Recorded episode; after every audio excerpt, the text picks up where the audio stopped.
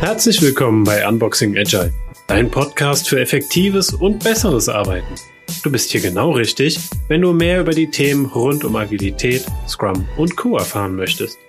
Gemeinsam mit Christina Müller, Wirtschaftspsychologin und Coach, tauschen wir uns über Irrtümer in der agilen Blase aus. Dabei besprechen wir Themen wie, weshalb der Wunsch nach einem agilen Mindset problematisch ist und was es eher brauchen könnte. Wir wünschen euch viel Spaß mit der neuen Folge.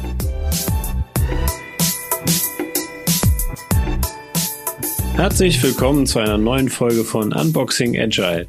Ich begrüße euch heute wieder hier ähm, im virtuellen Studio und habe heute nicht den David zu Gast, sondern die Christina. Hallo. Hallo Daniel.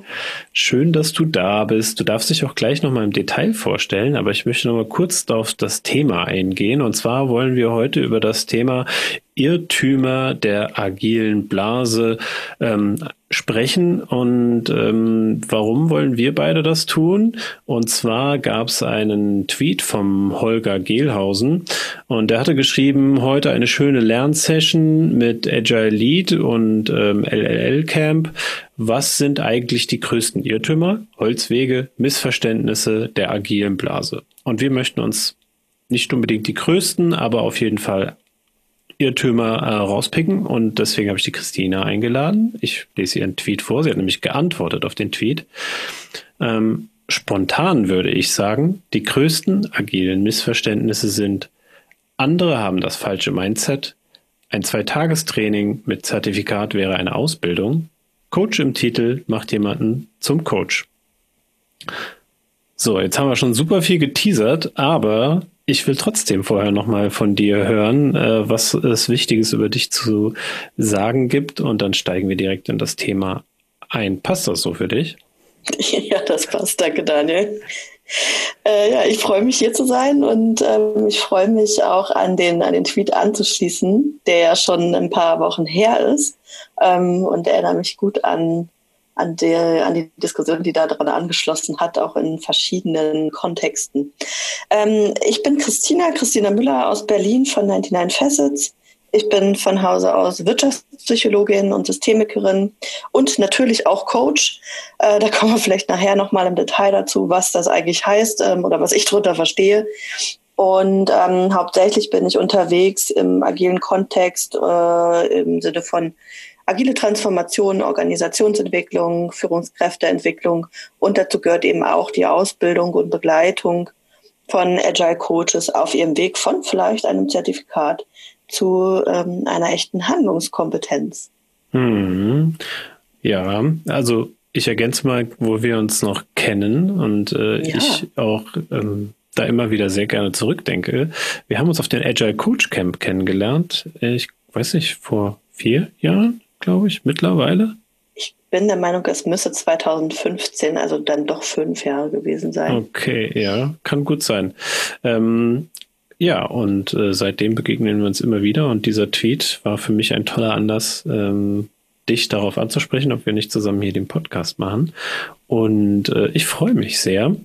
Vor allen Dingen, äh, weil du ja auch schon gesagt hast, du beschäftigst dich ja auch mit dem Thema, ähm, auch mit deinem Background, ähm, passt das ganz gut. Ich schlage einfach nochmal vor, ähm, hast du Bock? Wir starten einfach mit dem ersten Punkt, den du aufgeschrieben hast. Mhm. Andere haben das falsche Mindset. Ja. Kannst du uns ein bisschen erklären, wie du das gemeint hast? Also, also falsche hast du ja auch in Anführungszeichen geschrieben. Mhm. Was bedeutet das für dich? Genau, also das, was ich häufig höre, ist, dass Menschen über andere Menschen sprechen, die hätten das falsche Mindset. Und ähm, das finde ich ja, wie soll ich sagen, zwischenmenschlich nicht besonders wertschätzend. Nur weil jemand anders denkt, wer bin ich, dass ich behaupte oder auch jemand anders, das sei falsch oder richtig. Ja, ich bin auch keine große Freundin von eben solchen binären Bewertungsansätzen. Ähm, nur weil etwas anders ist, mag ich das halt nicht bewerten. Das ist vielleicht für mich nicht passend oder das matcht mit mir nicht oder das ist jetzt vielleicht äh, niemand, der meine größten Sympathien bekommt oder die. Ähm, und umgekehrt ja genauso. Das aber zu bewerten und zu sagen, das sei falsch, auch nicht falsch für Agilität. Ja, mhm. auch im agilen Kontext habe ich Leute mit sehr unterschiedlichen Mindsets erlebt, auch die, die vermeintlich eher ähm, konservativ oder traditionell denken, die da ähm, auch mit diesem Mindset ein Umdenken haben, ähm, ja, beschreiten können, ohne dass sie ihr Mindset geändert haben. Mhm. Das mag sein, dass es noch ein bisschen kleinkariert ist zum Thema Mindset. Ja, ich bin da halt nah an, wer sind wir eigentlich als Person oder als Mensch? Ähm, und Persönlichkeitsmerkmale sind halt einfach mal stabil. Und ich bin davon überzeugt, dass wir auch eine ähm, Perspektivvielfalt oder eine Diversity auch auf persönlicher Ebene brauchen und dass das echt beflügelt. Und auch Menschen, die mich sonst auf die Palme bringen, weil sie vielleicht etwas ähm, konservativer denken, trotzdem wertvoll für so manche fachliche Diskussionen sind, ähm, da weiterzuführen. Und deswegen mag ich diese Bewertung nicht. Ja, kann ich gut verstehen. Ich gehe sogar noch einen Schritt weiter als du. Du hast ja trotzdem gesagt, ich finde, gerade weil sie so konservativ drauf gucken mhm. oder ähm, mit einem ganz anderen Verständnis, finde ich das durchaus wertvoll und ich gehe das absolut mit zu sagen. Das falsche Mindset tue ich mich auch schwer, vor allen Dingen, weil meistens in dem Kontext der Begriff Mindset gar nicht richtig geklärt ist und was überhaupt ein agiles mhm. Mindset sein soll, wenn es jetzt um Agilität geht. Ähm, ich habe manchmal den Eindruck, ich weiß nicht, wie es dir da geht, dass das so ein bisschen eine Verkürzung ist von irgendwas, wo man sagt, hier, du brauchst halt einen anderen Kontext, du brauchst ein anderes Verhalten ähm, oder eine andere Art von Kultur und dass das irgendwie über diese Verkürzung ist. Naja, da brauchen wir ein anderes Mindset, da müssen wir anders zusammenarbeiten und äh, ich glaube, da geht vieles verloren. Ja, ich, ich glaube, es ist auch ganz oft ein Totschlagargument. Ähm, Ne, was willst du denn sagen So, Das ist das falsche Mindset. Da musst du relativ tief dann wahrscheinlich ein, reingehen, die Idee von, was verstehst du, ne? Anschließend an das, was du auch gesagt hast, was verstehst du unter Mindset, was versteht jemand anders unter Mindset, was genau bedeutet das eigentlich, wenn du, also nicht nur das Wort Mindset, sondern wie beschreibst du das Mindset, was da richtig und falsch ist? Ähm, und dann stellt man, und ich meine, vielleicht ist es auch eine Einladung, genau das zu tun, um diesem Totschlagargument ähm, entgegenzuwirken, zu sagen, okay, wenn wir schon mit dem ganzen Bullshit-Bingo hier um die Ecke kommen, dann lass uns doch mal darüber reden, was da eigentlich dahinter steckt. Mhm. Ja, und dann komme ich in echten Dialog und komme vielleicht auch drauf, dass das wertvoll, sich ergänzend ähm, gut sogar miteinander funktionieren kann. Definitiv. Und was, was, was glaube ich für mich auch noch damit einhergeht, dass diese Aussagen häufig dann von Menschen getätigt werden, die von sich selber dann sagen, sie hätten das richtige Mindset. Und das ist auch ein Stück weit eine Arroganz und ein Erheben ähm, über andere Menschen. Ja, ich musste gerade, während du da so gesprochen hast, äh, daran denken, dass gerade, ich weiß nicht, ob das heute oder gestern war, ähm, wieder auch bei Twitter aufgetaucht ist, dieses ganze Thema Reifegrad von mhm. Teams und so, das spielt für mich ja in die gleiche Richtung. Ähm, ne, wer weiß eigentlich, warum das Team jetzt noch nicht reif genug ist.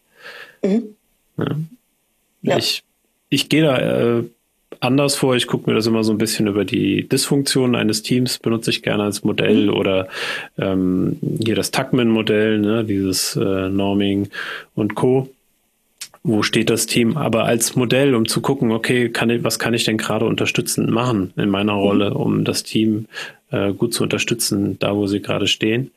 Aber nicht zu sagen, naja, ihr seid jetzt äh, auf Dysfunktion Level 1, wir müssen jetzt noch vier Level schaffen und ähm, ich zeige euch jetzt mal, wie das geht. Ja, das finde ich ganz spannend, ähm, weil ich auch ne, bei diesen ganzen Modellen, ich bin da auch einigermaßen kritisch, zumal viele von denen ja auch psychologisch ähm, mal besser und mal schlechter validiert sind, zum Teil überholt, zum Teil uralt oder auch kontextbezogen. Da mag ich jetzt gar nicht so ähm, drauf eingehen. Ich finde die Idee, das als Modell zu nutzen, zu sagen, das ist eine Möglichkeit, wie wir gemeinsam die Welt beschreiben können. Ja. Ähm, eine von ganz vielen. Und dann finde ich das halt ganz passend zu sagen, lass uns mal schauen, ob wir da nicht auch ähm, eine Selbstreflexion drauflegen können oder einen Self-Assessment, ja, und zu sagen, gehen wir mal davon aus, dass wir dieses Modell gemeinsam nutzen können wir zum Beispiel auch in einem Reifegradmodell sagen, wo befinden wir uns denn da und was können wir daran tun. Mhm. Ne, dann hat es für mich einen Wert, weil das dialogfördernd ist und hilft über diese Stufen ähm, zu explizieren, schau mal, dann sind wir da und nicht da. Ja, und ein gemeinsames Bild zu schärfen über dieses Modell. Ja, aber ja. den Dialog darüber zu, ähm, zu führen. Ja. Ich und nicht das Resultat. Ja, ich überlege gerade so ein bisschen die Blockade in meinem Kopf, die ich da an der Stelle habe, ist, naja, wenn ich ja aber sage, ich habe ein Reifegradmodell mhm. ähm, und irgendwo sagt es, das ist so der Zielzustand, ist das überhaupt der Zielzustand, der gerade für mein Team förderlich ist? Also ich glaube, mhm. da muss ich den Dialog so weit öffnen zu sagen, so, das wäre wär mal so eine Annahme, eine Hypothese, dass das mhm. unser Zielbild ist. Ist das denn überhaupt unser Zielbild? Ja, wollen ja. wir das erreichen? Ich glaube, da muss, muss auch Einigkeit herrschen. Ich kann vielleicht noch ein anderes Modell ähm, oder Beispiel daneben legen, wo wir, ich will mal sagen, fast Gegensätzliches gemacht haben. Ich bin da vorsichtig und ähm, dann kommen wir vielleicht auch wieder zurück zum Thema, weil ich nämlich ja. jetzt kurz abbiege. Ich habe letzte gut. Woche was zum Thema Delegation Poker gemacht. Und ähm, ne, da wenn ich beobachte, wie Delegation Poker genutzt wird, auch mit dem Zielbild von selbstorganisierten Teams. Wir, wir müssen kurz, Entschuldigung, ich muss da reinkriegen. Ja. Wir müssen Delegation Poker äh, irgendwie zumindest in zwei Sätzen erklären. Ich glaube, das ist nicht unbedingt allen okay. bekannt. Magst ja. du machen? Äh, genau, ich kann es einmal ganz kurz anreißen. Delegation Poker ist ein ähm, Pokerspiel, wo dann auch ausgepokert wird zwischen zum Beispiel einer Führungskraft, die eine Verantwortung hat, und dem Team, der dem Verantwortung delegiert wird.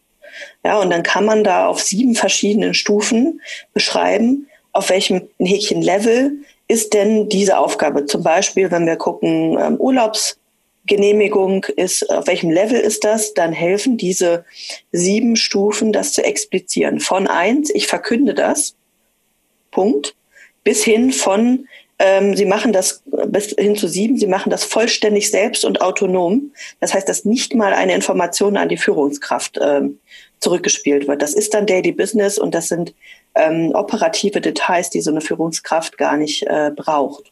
Mhm. Ja, und dann geht damit einher ganz oft die Annahme, dass man alles aufs Level 7 packen will ja, mhm. dass Führung obsolet wird und ähm, also, oder diese disziplinarische Führungskraft, ähm, was Führung bedeutet und so weiter. Das wäre, glaube ich, auch nochmal einen eigenen Podcast wert. Da will ich gar nicht so drauf eingehen. Ähm, aber zu gucken eben ähm, weg von einem autoritären Führungsstil hin zu mehr Autonomie im Team und mehr Selbstorganisation. Dafür kann Delegation Poker ein hilfreiches Mittel sein.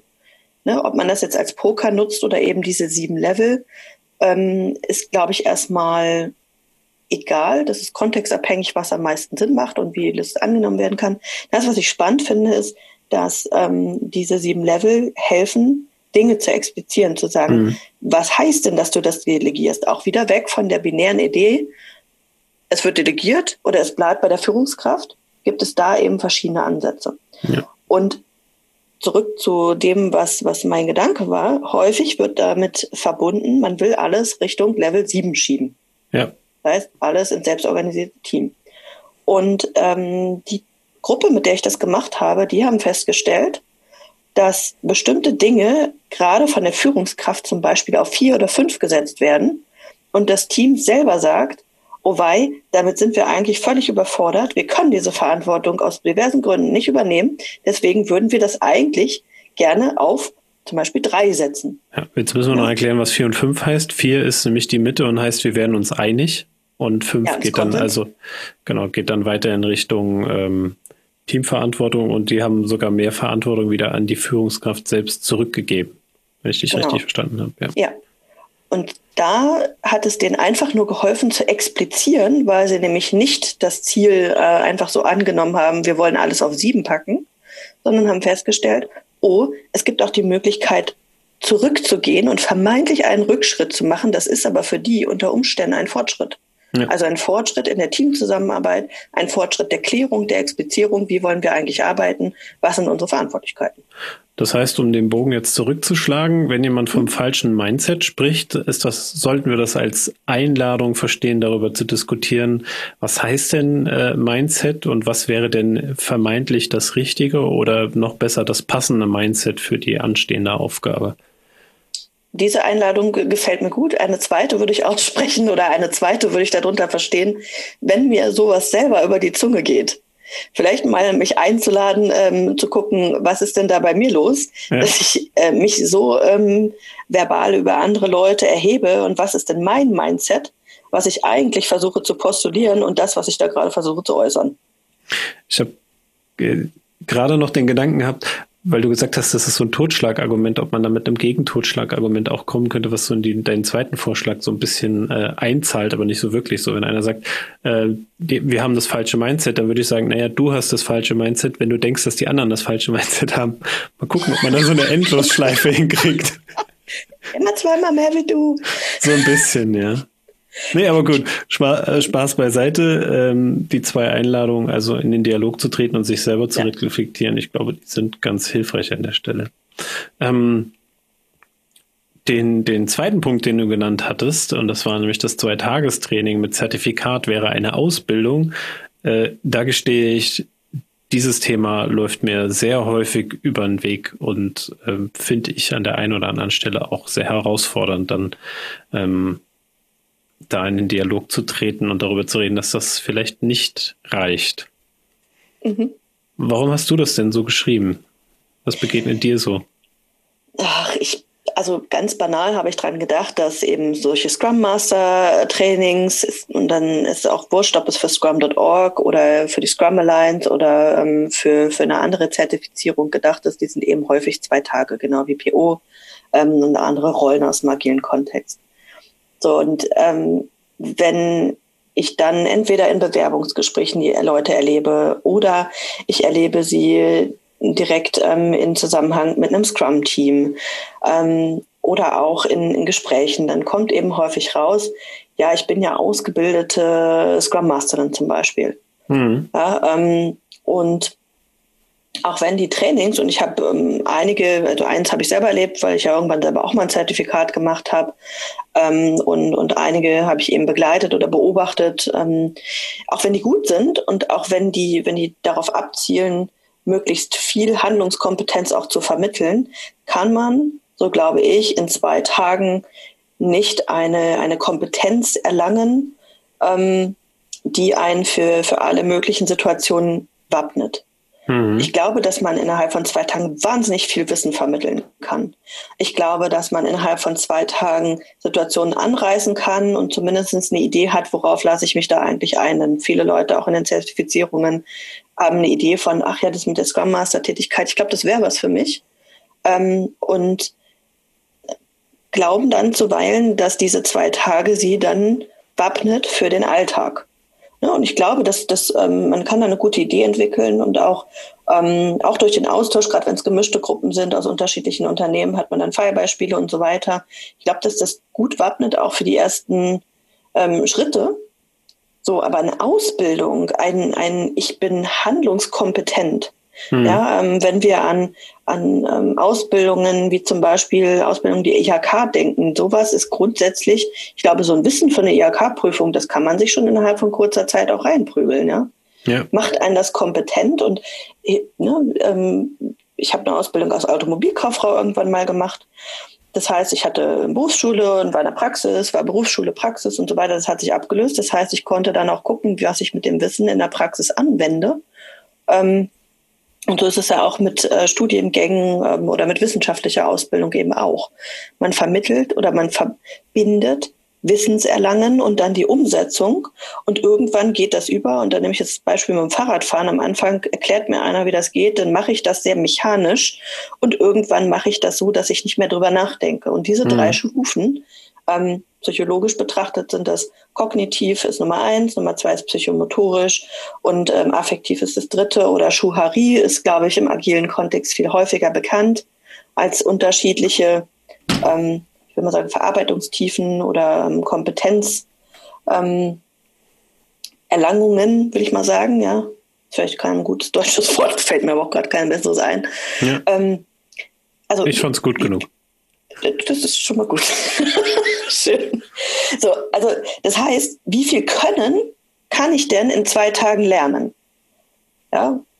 Und deswegen finde ich das wichtig, solche Zertifizierungen zu verbinden mit einem Ausbildungsweg, der auch nicht zwingend irgendeine formalisierte Ausbildung sein muss, sondern sich zu überlegen, was macht denn einen guten Scrum Master, eine gute Scrum Masterin, um bei diesem Beispiel zu bleiben, aus? Und was muss diese Person oder diese Rolle können? Ja. Und dann ist ein Zertifikat unter Umständen ein guter Startpunkt.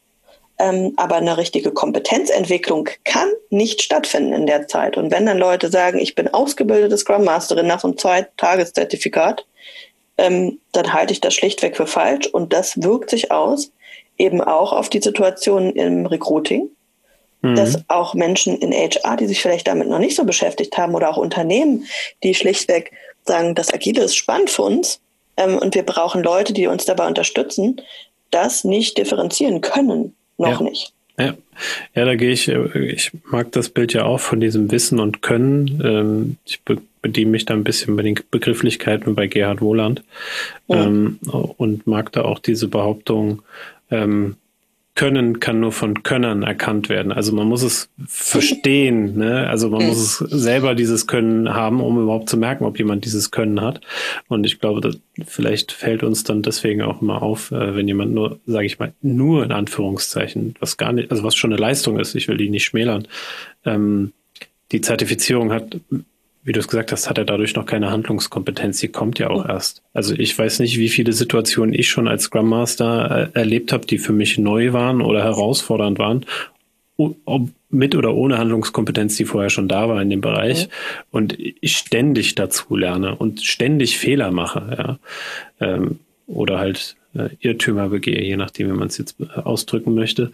Ähm, und was ich ganz spannend finde, um zu ergänzen, ähm, dieses Zweitagestraining, das ist ja nur sozusagen Stufe 1, wenn du bei der Scrum Org zum Beispiel guckst. Mhm. Da gibt es ja noch zwei weitere Stufen, aber irgendwie interessiert die keinen. Ne? Also ich, ich glaube, ich habe auch schon seniorige Scrum Master äh, Ausschreibungen gesehen, wo trotzdem nur quasi der PSM 1, also die, die erste Stufe vom Scrum Master bei der Org angefragt wurde, wo ich mich mhm. da denke, so, das ist, das, wieso verlangen wir da nicht mehr? Ja. Also, und wenn ich ja. Das, was ich mir dann denke, ist, was, welche Kompetenz erwarten wir denn von Menschen, die die Scrum Master Rolle innehaben? Die sollen moderieren, die sollen oder facilitieren, ja, ähm, die sollen einen PO coachen, eine Organisation ja. coachen, die sollen das Wissen haben, die sollen dem Team das beibringen auf ganz unterschiedlichen Leveln, sei es nur Training oder Coaching oder Training on the Job. Ähm, da bin ich jetzt heute mal nicht so klein kariert, aber auch das bin ich an der Stelle gerne. Ähm, aber die, die, es ist eigentlich ähm, ich habe vor, vor einiger Zeit mal einen Vortrag mit einer Kollegin gehalten, dass das eine eierlegende Wollmilchsau ist. Ne? Mhm. Und dann ist die Frage, wie, wie, wie kommen auch Menschen oder auch, ich will mal sagen, wir da drauf, dass so ein Zertifikat von zwei Tagen an Handlungskompetenz zu, zu all diesen Sachen, die da irgendwie auf den paar Seiten im Scrum Guide stehen, die da so in Häkchen einfach stehen, dass das Mensch sowas kann. Also, ich konnte es nicht also ich kann es auch immer noch nicht so gut, wie ich es gerne können würde. Ich bin da mittlerweile viel besser drin als am Anfang, aber ja, ich, auch. ich hätte am Anfang nie ein PO schulen können bei irgendwas. Ich hat mir ja das, das Wissen also allein schon gefehlt, geschweige denn die Handlungskompetenz. Mhm. Wenn du nie in dieser Rolle warst, wie willst du das aus dem Nichts können? Nur weil du irgendwo mal äh, den Scrum Guide gelesen hast und dann vielleicht die Zertifizierung mhm. gemacht hast. Also ich habe die Zertifizierung ja echt spät gemacht. Bei mir war ja vieles, sage ich mal, Learning by Doing. Ähm, wo im Nachgang mir die Leute auch teilweise leid tun. Also ich wusste es ja selber nicht besser, aber wäre ganz gut, wenn es mir ein besseres Bewusstsein dafür gäbe. Also weil dann wäre mir das auch bewusster zu dem Zeitpunkt gewesen, dass das nicht die ja. beste Idee ist, vielleicht so. Und was anderes hilfreicher wäre. Ja. Und vieles, ich also ne, das ist, ich würde ganz gerne mal auf das Thema Ausbildung auch eingehen. Ich bin, ich bin mir sicher, es gibt auf dem Markt tolle Ausbildungen, die auch mhm. formal zusammengestellt sind. Das ist nicht das, wofür ich plädiere an dieser Stelle. Ne? Sondern ich will nur sagen, unterscheide zwischen Zertifikat und Ausbildung. Und Ausbildung kann auch nicht formal laufen. Das heißt, man überlegt sich dann halt, ähm, welche Kompetenzen braucht es denn und wie erlange ich als die Person, um die es geht, diese Kompetenzen. Und da kommt ja auch nochmal hinzu. Ne, du hast da zum Beispiel einen ganz anderen Weg beschritten als ich. Ähm, der, der auch fein ist, ähm, und meiner ist auch fein und ein anderer Weg, der anders läuft, ist auch fein, dann zu sagen, okay, wie lerne ich denn auch? Also, und wie kann ich mir diese Kompetenz aneignen? Äh, und in welcher Reihenfolge? Was ist mir vielleicht zugänglicher und was nicht? Und du hast es eben mit, eben mit der PO-Tätigkeit angesprochen. Ich zum Beispiel ähm, tue mich leichter oder das ist mein Steckenpferd, äh, mit einer Organisation zu arbeiten und mit Teams zu arbeiten und dann Ne? Wir haben nur das Beispiel des Scrum Masters genommen, mit anderen Scrum Mastern zu arbeiten und denen auch zu helfen, sich weiterzuentwickeln. Das mit dem PO zum Beispiel, da gibt es andere Leute, die eine, eine viel größere Handlungskompetenz haben als ich. Und wenn es die Wahl gibt, dann würde ich immer die anderen Leute empfehlen, die eine größere Handlungskompetenz haben.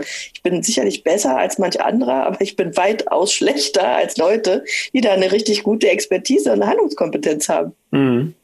Ja, ich kann dann auch ergänzen, dass äh, ich schon in einem Unternehmen war, wo wir mehrere Scrum Master waren und keiner hatte den gleichen Weg wie der andere. Das hing ja auch, ne? in welchem Job war ich ja. unterwegs und wie bin ich da hingekommen. Und diese Diversität war eigentlich wirklich hilfreich, so wie du es gesagt hast, weil der eine hatte da mehr Handlungskompetenz, der andere dort. Ähm, und ja, jeder hat dann immer ergänzt. Ne? Und das war keine Konkurrenz, sondern ich bin da viel besser als du, äh, geh mal weg, sondern so, hey, äh, du hast da ein Problem, cool, äh, ich habe eine Idee, was dir vielleicht helfen könnte.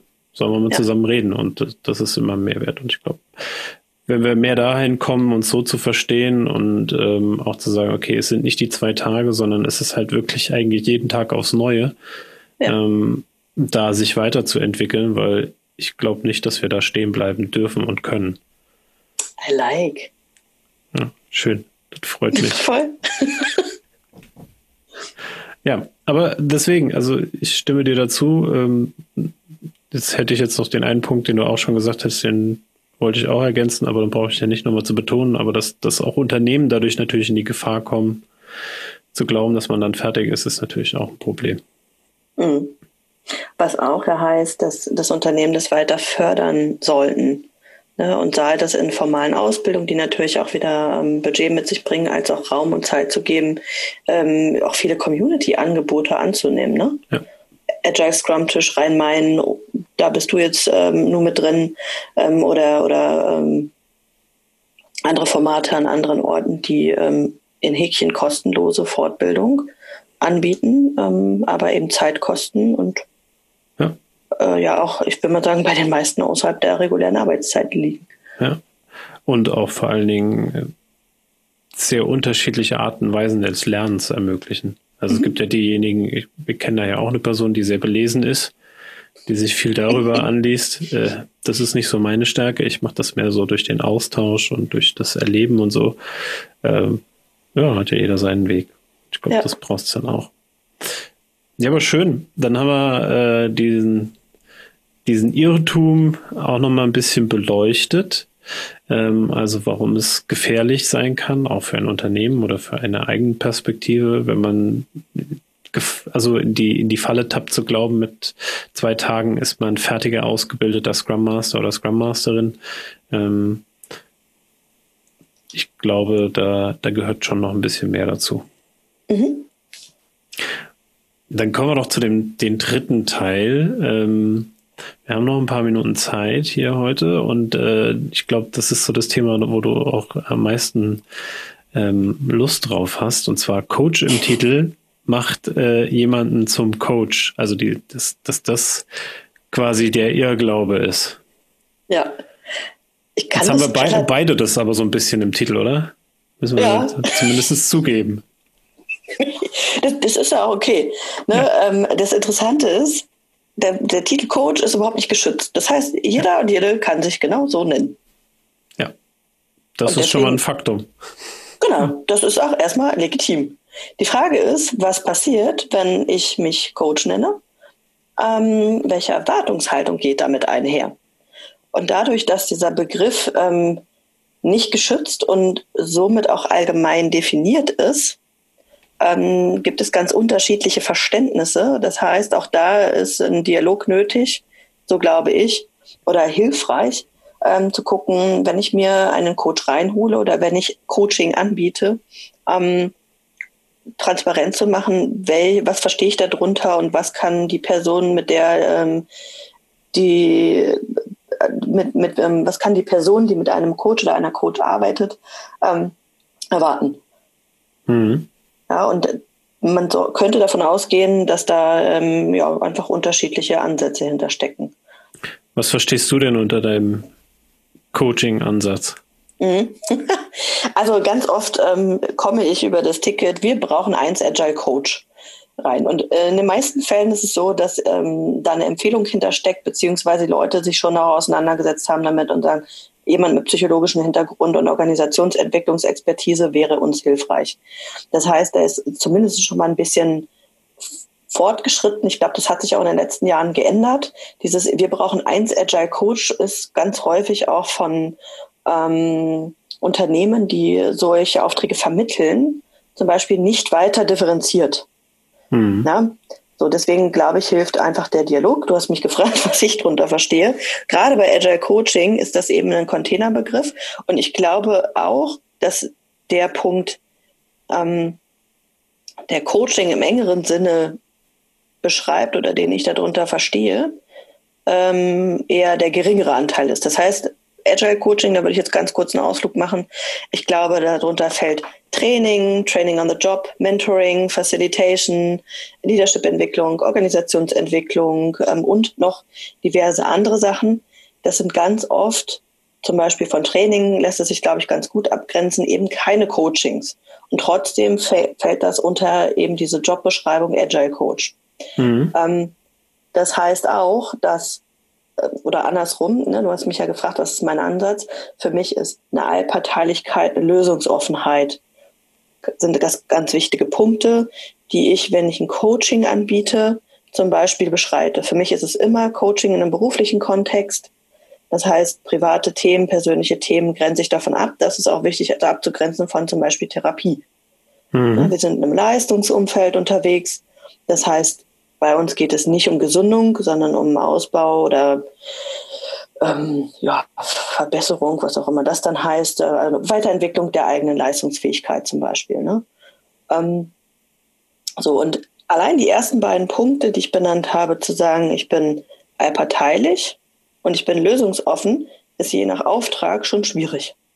Lösungsoffen ja. bin ich als Agile Coach zum Beispiel schon mal gar nicht, weil ähm, ich ja zumindest den Rahmen im agilen Kontext, wir wollen agiler werden, ähm, vielleicht unter dem Verständnis agiles Manifest oder wir wollen nach Scrum arbeiten oder diverse andere Rahmenbedingungen gesetzt habe. Und es ist auch nicht immer gegeben, dass alle Teammitglieder in solchen Teams oder alle Abteilungsmitglieder oder alle Menschen in diesem Unternehmen genau das wollen. Das ist aber der Auftrag. Ja. Ja, das heißt, ich bin zu Teilen fremdmandatiert. Und auch das ist nicht mein engeres Verständnis von Coaching. Mhm. Kann, äh, gehe ich absolut mit.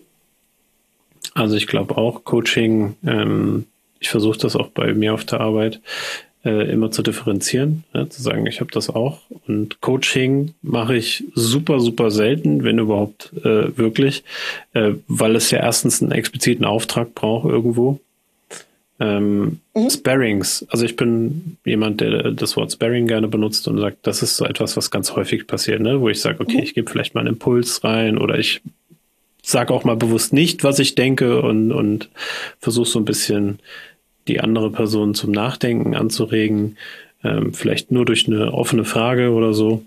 Das geht ein bisschen in Richtung Coaching, ist aber für ja. mich halt kein Coaching. Also nicht im extrem, sage ich mal, ausgeprägten Sinne.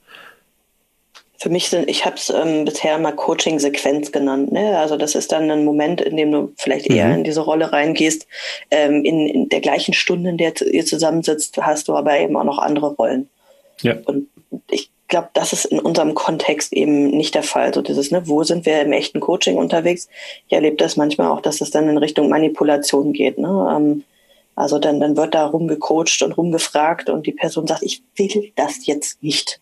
Ja. ähm, und dann da auch Grenze überschreiten. Was ich halt auch noch spannend finde, ist ähm, dieses sich im ne, Coach im Titel macht niemanden ähm, zum Coach. Die Frage ist ja auch, auch da bin ich jetzt nicht ähm, finde ich nicht zwingend notwendig, eine formale Ausbildung zu machen. Die hilft total. Ja, ich habe mehrere formale Ausbildungen gemacht und ähm, bin überzeugt davon, dass mich genau das hat auch viel lernen und reflektieren lassen.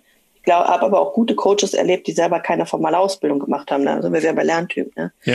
Und gleichzeitig ist halt ähm, dieses nur, weil ich mich so nenne, habe ich mich halt wieder nicht zwingend damit auseinandergesetzt und eine echte Handlungskompetenz entwickelt. Ja, das, das, das schließt ein bisschen an an das, was wir ja auch schon ähm, vorher besprochen haben. Aber nur unter der Prämisse, dass Menschen den Coaching-Begriff so verstehen, wie du ihn auch siehst. Ja, ich glaube, dass es, ähm, selbst wenn sie ihn anders verstehen, ist die Frage, nur weil ich mich so nenne, habe ich dann die Handlungskompetenz dazu. Ja. Ne? Ja, ja, also auch wieder ein Plädoyer, das für sich so ein bisschen abzugrenzen und zu sagen, okay, was heißt das denn für mich? Und habe ich die Kompetenz, die ich da äh, drunter verstehe? Ja, stimme ich dir zu. Fällt gerade noch ein Aspekt dabei auf, ähm, der so indirekt damit zu tun hat. Aber auch mit dem Titel Agile Coach erlebe ich äh, häufig, dass das so eine, ähm, ja, manchmal so als eine, eine Weiterentwicklung des Scrum Masters angesehen wird, ne? Also das ist schön, der, ja. der mehr, der ist mehr wert als ein Scrum Master. Was ich manchmal überhaupt nicht verstehe, weil das ist ja vorhin auch schon angerissen, ne? also der Dienst an der Organisation. Ähm, da wird das ja auch manchmal so differenziert, dass das dann irgendwie der Agile Coach macht und dann der Scrum Master nicht mehr. Und das finde ich eigentlich schade, ähm, ja, wenn absolut. das passiert. Ich kann mich gut erinnern, dass das, ähm, ich glaube, als wir das damals umbenannt haben, als ich noch bei Immobilien Scout gearbeitet habe, ähm, war das so, dass zu diesen Zeiten viel mit Scrum gearbeitet worden ist in den Teams. Und dann kam dazu, dass einige festgestellt haben, no, äh, was Kanbaneskes, würde ich jetzt mal sagen, ähm, würde helfen. Und dann haben die eher sich in Richtung Kanban orientiert. Und in Kanban mhm. gibt es eben keine Scrum-Rolle, ja, äh, ja. also keine Scrum Master-Rolle, entschuldige. Ähm, und deswegen nennen wir das dann Agile Coach, was dann deutlich macht, diese Person kann sowohl Scrum als auch Kanban. Ja. So hat es sich damals entwickelt. Das, was du beschreibst, das kann ich auch beobachten in, in anderen Firmen. Ähm, und das finde ich auch schwierig. Ja, also ich mag es ähm, dann nicht vom Agile Coach zu sprechen, was du jetzt so gesprochen hast. Also ich, wir versuchen auch den Begriff des Agile Masters ein bisschen bei uns gerade zu prägen, mhm. ähm, was Vor- und Nachteile hat. Ähm, aber ähm, ich würde mich freuen, wenn wir es hinkriegen. Also ich mag das Verständnis vom Agile Coach gerne so auch, ähm, wenn ich quasi nicht operativ quasi in einem Team gerade in der Rolle Scrum Master, Agile Master oder wie, wie auch immer das heißt, mhm. bin, gehe ich einfach in die Rolle Agile Coach und diene so der Organisation, um das ein bisschen auszudifferenzieren. Dann habe ich andere Tätigkeitsfelder, definitiv, mhm. Aber ich glaube, dass die Tätigkeitsfelder so vom Grundprinzip sehr nah bei dem sind, was ein Scrum Master macht ja. oder können sollte. Ja. Und unter Abzug, unter Umständen äh, eine Scrum, ein Scrum-Framework dafür zu nutzen. Ja. Ne? Aber inhaltlich arbeite mit der Organisation, hilf agiler zu werden, arbeite mit den Zielgruppen, mit denen du da gerade unterwegs bist, Mandat hast, wie auch immer, agiler zu werden, das steht ja letzten Endes auch hinter der Scrum Master Rolle, nur eben verbunden auf den Bezug des Scrum Frameworks. Ja. Bin ich voll bei dir, ja. Ja, ja cool. Dann würde ich sagen, haben wir doch alle deine drei äh, Ausschnitte. Es gibt ja noch viel mehr Irrtümer, die in dem Tweet äh, genannt wurden, auch noch vielen anderen Menschen. Wir können den gerne mal in die Shownotes auch ähm, verlinken. Dann könnt ihr, ihr gerne nochmal reinlesen und schauen, ob da noch was ist, wo ähm, ihr das ähnlich seht, anders seht äh, und vielleicht wollt ihr ja nochmal den Dialog aufleben lassen. Ich meine, der ist vom 17. Juni, aber hey, Twitter äh, vergisst nicht. Man braucht nur immer wieder den Link und dann geht das schon. Ja, und ähm, ich glaube, das war guter äh, Ausschnitt von den, ne, nicht die, du hast ja gesagt, du willst nicht, dass es die größten Irrtümer sind, aber auf jeden Fall große Irrtümer in, im, in der agilen Blase, ähm, die doch durchaus, glaube ich, nochmal zum Nachdenken anregen. Also ich, ich denke immer noch ein bisschen über dieses Mindset-Thema äh, nach, weil mir das auch häufig begegnet und ähm, vielleicht geht das ja auch sonst noch jemand so. Also vielen Dank, Christina. Danke, Daniel. Schön, dass du heute hier warst. Ähm, wo können wir denn, wenn wir dir folgen wollen oder in Kontakt mit dir treten wollen, wo können wir dich denn am besten finden? Ihr könnt mich finden bei LinkedIn, ihr könnt mich finden bei Xing, da bin ich nicht mehr ganz so oft. Auf Twitter natürlich unter 99, also 99 unterstrich Friedrich Otto Anton. Äh, und auf Instagram, ich glaube, es dürfte derselbe Account sein wie bei Twitter. Das versuche ich gerade ein bisschen mehr zu benehmen. Okay, ja, cool. Ja, Instagram hat mich gekickt. Die, das, da bin ich raus. Die haben irgendwann Die mein haben Konto. dich gekickt? Ja, die haben einfach mein Konto irgendwann gesperrt und ich hatte keine Lust, äh, also aus heiterem Himmel. What? Ja, ich habe nichts Verbotenes getan. Zumindest nichts, von dem ich wüsste. ähm, ja, aber cool. Äh, verlinken wir alles in die Shownotes, was du gesagt hast. Ähm, Danke. Dann können sich die Leute gerne mit dir in Verbindung setzen.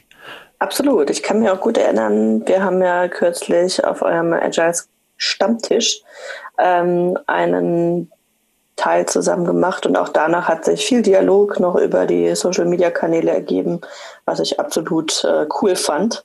Von daher gerne Kontakt aufnehmen und auch gerne Konträges. Christina, ich sehe das anders. Äh, da freue ich mich drauf. Ja, das äh, glaube ich. Und ich glaube, so äh, schließt sich auch wieder der Kreis, wo haben wir uns kennengelernt. Da sind wir ja auch über Themen gestolpert, wo wir, ich, ich glaube nicht unbedingt konträr, aber durchaus diskutiert haben. Das war, glaube ich, Hm. der Punkt, wie wir uns kennengelernt haben. Und vielleicht möchte das jemand genauso mit dir jetzt bei einem anderen Thema starten. In diesem Sinne, schön, dass du dir die Zeit genommen hast. Nochmal vielen Dank. Und wir hören uns bestimmt mal bald hier wieder. Bis dann. Jawohl. Danke, bis dann. Tschüss. Das war's auch schon mit der heutigen Folge von Unboxing Agile. Wir freuen uns schon auf die nächste Folge und hoffen, dich dann auch wieder begrüßen zu dürfen. Damit du keine Folge verpasst, abonniere uns am besten jetzt gleich in der Podcast-App deiner Wahl. Und um stets aktuell informiert zu bleiben, folge uns doch gerne auf Twitter unter dem Twitter-Handle at unboxingagile. Bis zum nächsten Mal.